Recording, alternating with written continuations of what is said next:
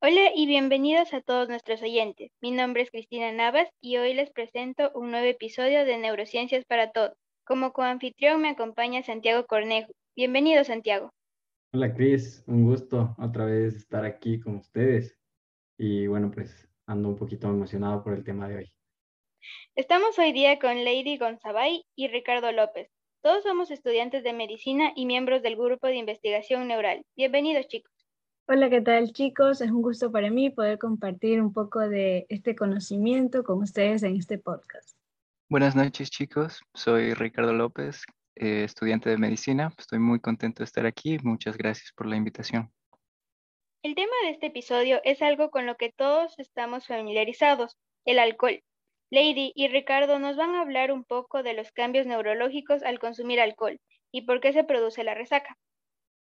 Como todos sabemos, beber demasiado alcohol puede ser perjudicial para la salud. Pero, ¿qué sucede cuando ingerimos mucho alcohol? Bueno, para empezar, debemos conocer que el alcohol etílico o etanol podemos encontrarlos en dos formas. Por un lado, tenemos a las bebidas fermentadas, como la cerveza y el vino, que tienen un menor grado de alcohol, y por otro lado, tenemos a las bebidas destiladas, como el ron, el vodka y el aguardiente, que contienen un mayor grado de alcohol. Cuando consumimos mucho alcohol, podemos sufrir pérdida de coordinación de movimientos, dificultad para articular el habla, falta de concentración, inestabilidad emocional e incluso pérdida de memoria. Muy interesantes todos los efectos que tiene el alcohol sobre nosotros, pero ¿por qué se producen estos cambios? Bueno, primero debemos saber que luego de que ingerimos alcohol, este se va a absorber en el estómago y en el intestino delgado.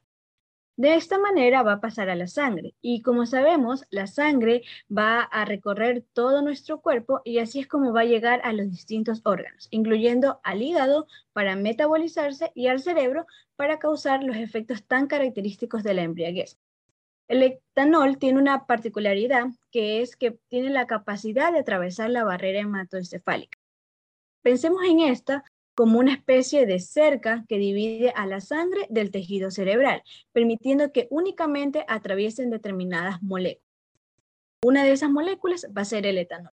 Entonces, una vez que el etanol ingresa al tejido cerebral, se ha evidenciado que se relaciona con el receptor N-metil de aspartato. En otras palabras, el receptor NMDA. Pensemos en este como un candado. La llave que abre este candado se llama glutamato el cual es el principal neurotransmisor excitador del sistema nervioso central, que significa en pocas palabras que activa funciones. Esta activación ha demostrado ser crucial para diversidad de procesos, entre ellos la memoria y el aprendizaje. Pero cuando una persona ingiere alcohol excesivamente, es decir, que tiene una intoxicación alcohólica aguda, se inhibe la función de este receptor, lo que explica la dificultad para recordar lo sucedido durante la noche anterior. Por otro lado, el alcohol también va a potenciar la acción del ácido gamma-aminobutírico, o más conocido como GABA, el cual es todo lo contrario al glutamato, es decir, es el principal neurotransmisor inhibidor.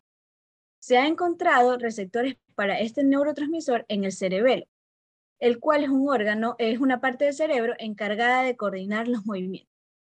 Por lo tanto, al ser inhibido excesivamente por GABA, se produce la marcha típica de los ebrios. Esta interacción del etanol con GABA también puede explicar la acción ansiolítica que, sufrimos cuando consumimos alcohol. Pero esta acción también se relaciona con el hecho de que el alcohol potencia los receptores de serotonina.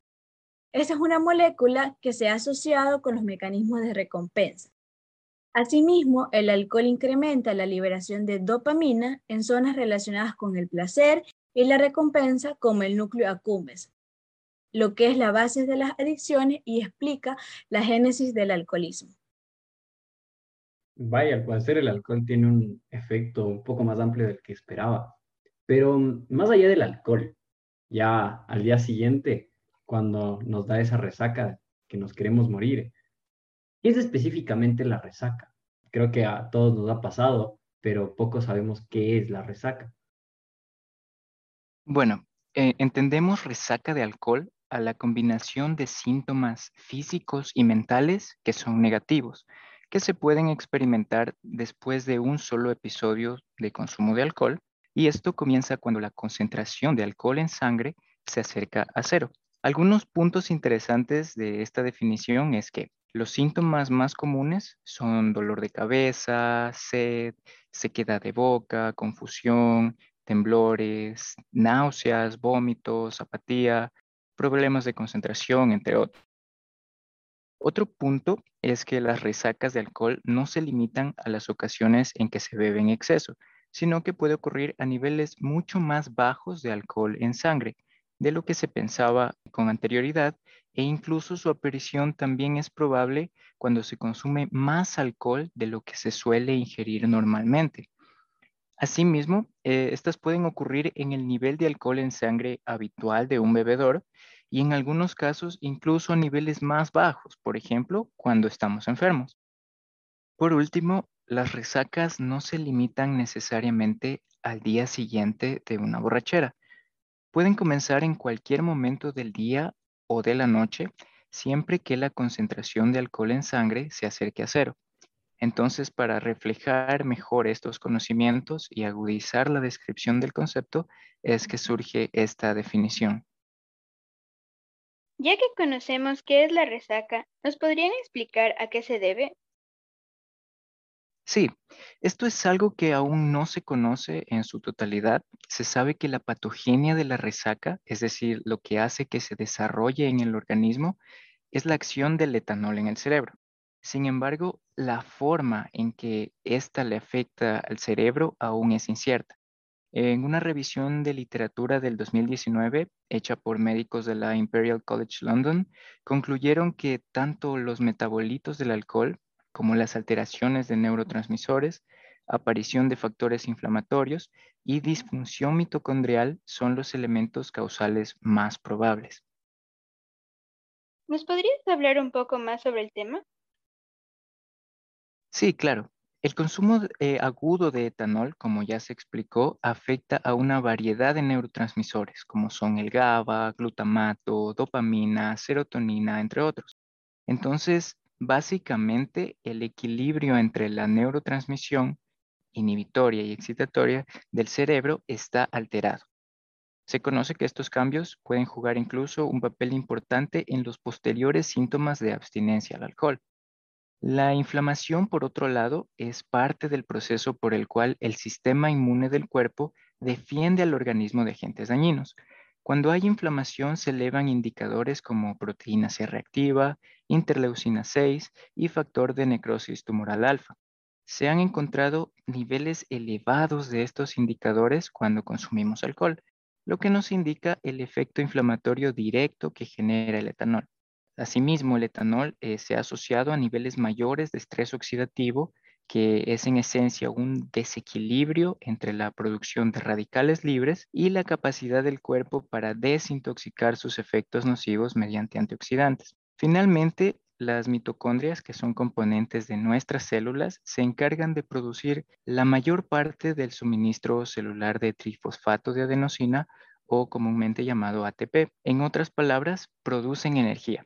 Ahora, en varios estudios se encontró que el inicio de la resaca se correlaciona con daño mitocondrial. Y dado que las células cerebrales dependen de las mitocondrias, incluso un daño leve puede resultar en toxicidad en varias regiones del cerebro, como son el cerebelo, encargado de coordinar el movimiento, corteza prefrontal, implicada en el control conductual y en las capacidades cognitivas, e hipocampo, relacionado con la memoria y el aprendizaje. ¿Saben que algo que me llama mucho la atención es el hecho de que todos tenemos un amigo que al día siguiente, después de una borrachera, amanece como si nada y no le da resaca, pero en teoría debería darnos a todos. ¿Por qué se debe que a ciertas personas les dé resaca y a otras no?